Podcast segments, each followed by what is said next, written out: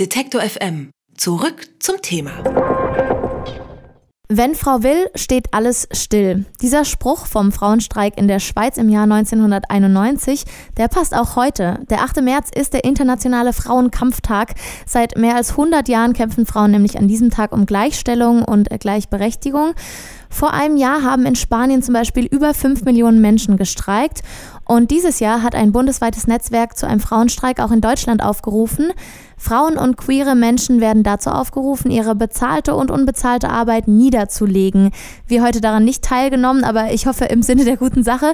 Und äh, für eine politische Sache zu streiken, ist in Deutschland arbeitsrechtlich gesehen nicht ganz legal. Warum das Netzwerk aber trotzdem zum Streik aufruft und was ihre Forderungen sind, darüber spreche ich mit einer der Initiatorinnen von dem Netzwerk des Frauenstreiks, Kerstin Wolter. Hallo, Frau Wolter. Hallo. Als vor einem Jahr in Spanien gestreikt wurde, da waren dort die wichtigsten Forderungen das Ende von häuslicher Gewalt und sexueller Diskriminierung und die gleiche Bezahlung für Frauen wie auch für Männer. Was sind denn Ihre Forderungen bei diesem Streik? Die Forderungen sind eigentlich ganz ähnliche wie in Spanien. Ich glaube, das ist eh auch das Besondere, dass die Forderungen, die wir in Deutschland aufstellen, eigentlich denen auch einfach gar nicht so unähnlich sind, auch wenn wir in nach Spanien gucken, aber auch wenn wir in ganz andere Länder gucken auf der ganzen Welt, weil halt Sexismus, ähm, die Diskriminierung von Frauen, die Lohndiskriminierung, die findet, findet ja nicht nur in Deutschland statt, sondern überall.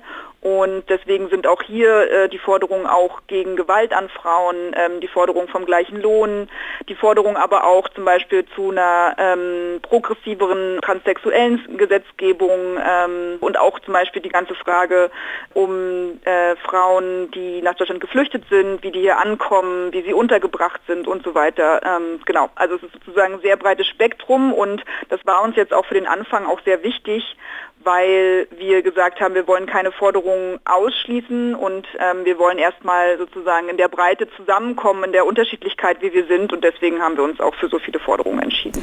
Ein Schwerpunkt, auf den ich nochmal eingehen möchte, ist die Care-Arbeit von Frauen. Darauf wollt ihr besondere Aufmerksamkeit lenken. Was genau ist denn damit gemeint? Mit Care-Arbeit sind alle Tätigkeiten gemeint, die ähm, ja, größtenteils Frauen unentgeltlich leisten, indem sie sich um ihre Kinder kümmern, um denen sie sich äh, um pflegebedürftige Angehörige kümmern, indem sie sich aber auch zum Beispiel einfach emotional ähm, um, um die Sorgen von Freundinnen, des Ehemannes, der Ehefrau und so weiter kümmern. Und diese ganze Arbeit wird ganz oft einfach für selbstverständlich angenommen und schafft eigentlich auch ganz viel Arbeit weg, die eigentlich auch gesellschaftlich aufgefangen werden muss, zum Beispiel was pflegebedürftige Angehörige angeht und so weiter und auch Kindererziehung. Und ähm, ja, wir sagen halt damit sagen, okay, Sorgearbeit, diese ganzen unentlohnten Arbeiten sind halt eben auch Arbeiten und deswegen können wir sie auch bestreiken. Mhm. Das letzte Mal, dass in Deutschland zu so einem Frauenstreik aufgerufen worden ist, das war ja vor 25 Jahren.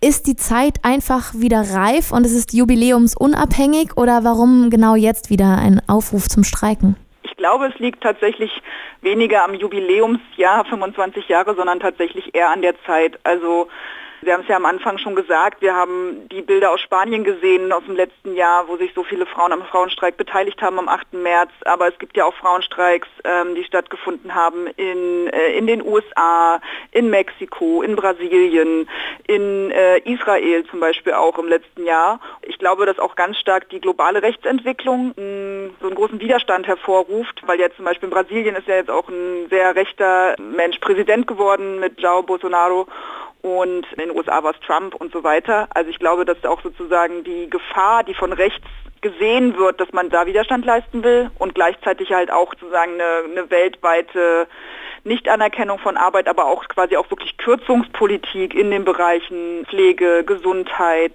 äh, Bildung, Erziehung und so weiter, dass das halt quasi auch nicht mehr hingenommen wird. Die Thematiken, die bestreikt werden, sind ja sehr divers. Darüber haben wir gesprochen. Er wurde wahrscheinlich auch ähm, mit äh, Hintergrund nicht weiter spezifiziert. Und in dem Frauenstreiknetzwerk, da sind ja auch über 35 Bündnisse, meine ich, aus ganz Deutschland zusammen versammelt. In 19 verschiedenen Städten wird heute gestreikt und demonstriert. Bei so vielen Gruppen, da sind bestimmt auch verschiedene feministische Strömungen dabei. Wie wird denn da mit der Vielfalt an Feministinnen umgegangen? Ja, ich würde sagen, also ich muss sagen, ich bin eigentlich sehr beeindruckt davon, wie versucht wird, dass diese ganzen verschiedenen Ansichten, die verschiedenen Hintergründe, aus denen man kommt, wie man dort trotzdem zusammenkommt in der Frage des feministischen Streiks. Also das gibt natürlich auch Reibung.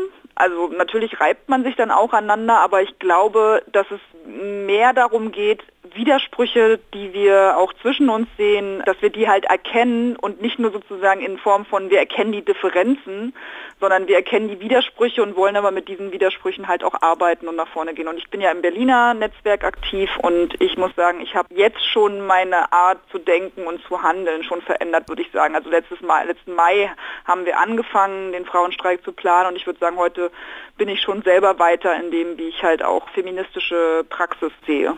Wenn wir zu dem eigentlichen Streik mal zurückkommen, der muss ja eigentlich von einer Gewerkschaft ausgerufen werden, ist gesetzlich so verankert. Bei dem Frauenstreik jetzt, da geht es aber nicht darum, zu einer Tarifeinigung zweier Parteien zu kommen, sondern eben Druck auf die Politik auszuüben. Und diese Art des Streikens ist in Deutschland, wie gesagt, nicht legal. Warum haben sich jetzt trotzdem dieser rechtlichen Problematik zum Trotz äh, alle zum Streik entschieden? Ja, erstmal muss man ja sagen, dass eigentlich äh, die ursprünglichen Streiks, also die ersten äh, Industriearbeiterinnen-Streiks und so weiter, die auch Ende des 19. Jahrhunderts stattgefunden haben, das waren immer politische Streiks, weil da wurden immer auch äh, die Forderungen nach besseren Arbeitsbedingungen, ähm, Arbeitszeitverkürzung und so weiter auch zum Beispiel verbunden mit äh, der Forderung der Aufhebung des Ständewahlrechts und so weiter. Also es war immer, ähm, es waren immer politische Forderungen an die Politik als auch an, ja, an den Kapitalisten oder den Arbeitgeber. Und so würde ich das heute halt auch sehen. Also das hat sich ja quasi nicht aufgelöst, dass sich die Forderungen an beide richten. Deswegen würde ich auch sagen, der Frauenstreik ist eigentlich perspektivisch und in anderen Ländern ist er das ja auch schon, auch nicht nur ein Streik, der sich nur an die Politik richtet. Er richtet sich auch nicht nur an den Arbeitgeber, sondern eigentlich werden alle diese sozusagen Personen oder ähm, Institutionen angesprochen und mhm. die Forderungen an die gestellt und auch irgendwie eigentlich auch an alle Männer. Also ich meine zum Beispiel kann ich weder die Politik noch den Arbeitgeber allein anrufen, wenn ich zum Beispiel Beispiel bei, gegen Gewalt an Frauen demonstriere, weil das richtet sich ja dann auch als Forderung an die gesamte Gesellschaft. Trotzdem gibt es sicherlich heute auch viele Menschen, die sich zwar mit den Inhalten solidarisieren, aber eben aufgrund der rechtlichen Lage die Arbeit nicht niederlegen wollen oder können. Welche Alternativen zum Streik gibt es denn da für die entsprechenden Menschen?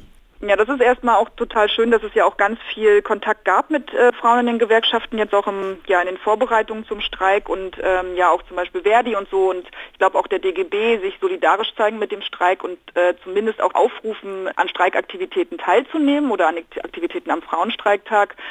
Da gibt es nämlich zum Beispiel die Möglichkeit einer kämpferischen Mittagspause. Das heißt, man nutzt die Mittagspause, um zum Beispiel mit den Kolleginnen ähm, draußen Aktionen zu machen. Also wir rufen ja auch auf äh, zu den 5 vor 12 Aktionen. Also egal wo man ist, mit den Kolleginnen, mit den Freundinnen, mit der Familie raus auf die Straße, auf Stühle setzen und einfach wenigstens diese fünf Minuten zu sagen, so jetzt mache ich gar nichts und dann auf ein Plakat schreiben gerne, warum man halt streikt oder was die Forderungen sind. Es gibt auch diesen sogenannten Bummelstreik, das heißt quasi einfach nur Dienst nach Vorschrift zu machen, also eben nicht quasi, ja, Frauen sind ja oder viele Frauen stecken ja immer auch nochmal besonders viel Kraft und so in ihre Arbeiten und machen Überstunden und so weiter und so fort, da halt zu sagen, nö, heute arbeite ich wirklich nur so lange und so langsam, wie ich es auch brauche und stecke nicht noch mehr äh, Arbeit in die Arbeit. Genau, das wären zum Beispiel zwei Möglichkeiten, wie man diesen, dieses Streikverbot oder politische Streikverbot in Deutschland umgehen könnte. Wenn wir weiterschauen, Ihr Netzwerk hat ja angekündigt, äh, dass dieser Frauenstreik nur der Anfang ist. Wie geht es denn dann weiter? Also wir haben in Berlin zum Beispiel gesagt, dass, also wir sagen auch immer, nach dem Streik ist vor dem Streik. Also wir haben es gerade gesagt, wir sehen es auf jeden Fall als Prozess, der auch weitergehen soll, der halt auch die Forderung, dass, dass der politische Streik wieder legal ist, auch wirklich sozusagen auch nochmal ins Zentrum rücken soll. Und genau, wir in Berlin wollen uns zum Beispiel jetzt jeden 8. im Monat treffen, bis hin zum nächsten 8. März und weiter planen für den nächsten Frauenstreiktag. Vielleicht ja auch Frauenstreiks außerhalb vom 8. März. Also es muss ist ja sozusagen ist ja eine Praxis, die nicht nur an einen Tag gebunden sein muss. Und bundesweit haben wir auch schon entschieden, dass wir uns im so Mai, Juni und nochmal im Herbst auf jeden Fall die nächsten großen bundesweiten Treffen machen wollen und steht jetzt schon fest, dass wir danach ja, uns weiter vernetzen wollen und dass diese Netzwerke, die, sich, die sich gebildet haben, also sind ja auch genau, ich glaube über 40 mittlerweile und ich habe mal nachgezählt, wir haben mal gesammelt in also über 150 Aktionen, von denen wir wissen, die stattfinden werden heute. Und da bin ich ja sehr gespannt, wie das weitergeht. Also es geht weiter, aber heute, da wird erstmal gestreikt, denn es ist äh, der Weltfrauentag und äh, da streiken Frauen und bestimmt auch einige Männer in 19 deutschen Städten für Gerechtigkeit und Gleichstellung. Und zwar obwohl politische Streiks eigentlich gar nicht legal sind. Worum es bei dem Streik geht und warum die Organisatorinnen sich trotz der rechtlichen Lage für einen Streik entschieden haben, darüber habe ich mit Kerstin Wolter vom Netzwerk Frauen Frauenstreik gesprochen. Vielen Dank für das Gespräch, Frau Wolter. Danke auch. Alle Beiträge, Reportagen und Interviews können Sie jederzeit nachhören im Netz auf detektor.fm.